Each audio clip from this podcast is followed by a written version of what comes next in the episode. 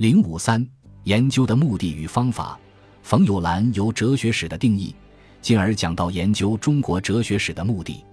他指出，中国哲学史是中国哲学的历史，以中国哲学为具体的研究对象。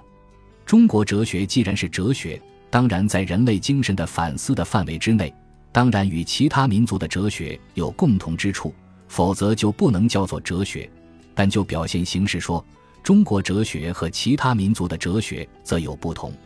研究中国哲学史，一方面要注意哲学的共性，揭示中国哲学发展的规律；另一方面也要抓住中国哲学的个性，突出中国哲学的民族特点。研究中国哲学史，免不了借鉴西方哲学史的研究方法，但借鉴不等于照搬照抄。有许多西方哲学的术语可以用以分析、解释、翻译。评论中国古代哲学，但是翻译必须适当。冯友兰《中国哲学史新编》第一册三十七页。冯友兰的这句话是有感而发的，批评了中国哲学史研究中曾存在的简单套用西方哲学研究模式的错误做法。关于中国哲学史的写法问题，冯友兰也提出了独到的见解。他注意到。中国哲学存在着术语比较少，论证往往不很详尽，形式上的体系往往不具备，正式的哲学论著比较少等情况。中国古代哲学家喜欢言简意赅、文约一封，但是他们不采取形式上的表述系统，并不等于他们的思想没有实质上的系统。他们没有直接讲明得出结论的过程，并不等于没有这个过程。鉴于中国哲学的实际情况。冯友兰提出，在写中国哲学史的时候，哲学史家必须把这种过程讲出来，把结论的前提补足。但是这种讲和补当然不能太多，就是说，只能把中国古代哲学家们要说而还没说的话替他们说出来，而不能把他们还没有要说而在当时实际上不可能有的话说出来。不可太多，也不可太少，太多了就夸张古人的意思。太少了是没有把古人的意思说清楚、讲透彻。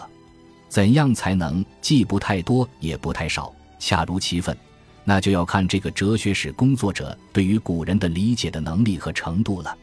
中国哲学史工作者的一个任务，就是从过去的哲学家们的没有形式上的系统的资料中，找出他的思想体系，用所能看见的一鳞半爪恢复一条龙来，在写的哲学史中恢复的这条龙。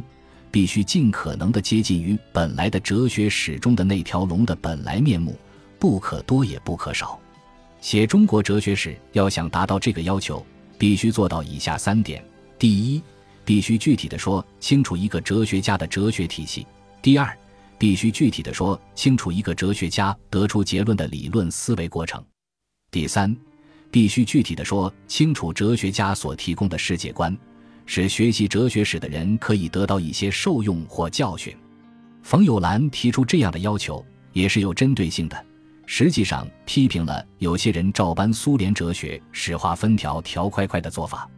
有许多中国哲学史工作者习惯于把古代哲学家的思想化成本体论、认识论、方法论、历史观来表述，看起来好像面面俱到，实则割裂了古人的思想体系。对于此种做法，冯友兰做出这样的批评，这样就好像把一个活人分割为几块，然后再缝合起来。缝合可以成功，甚至是天衣无缝，但是那个人已经死了，没有生命了。冯友兰的《中国哲学史新编》改变了以往通史那种按历史年代排列哲学家人名的词书式的写法，紧紧把握时代的变迁，把握思潮的演变和中心问题。把有代表性的人物或著作放到思潮中考察，以简洁明快的手笔勾勒出数千年中国哲学发生发展的长卷。这种新的写法克服了以往中国哲学史著作内容凌乱、缺少内在联系等不足之处，给读者指出一条哲学思想发展的基本线索。读者抓住这条线索，就比较容易掌握中国哲学史的基本内容与发展规律了。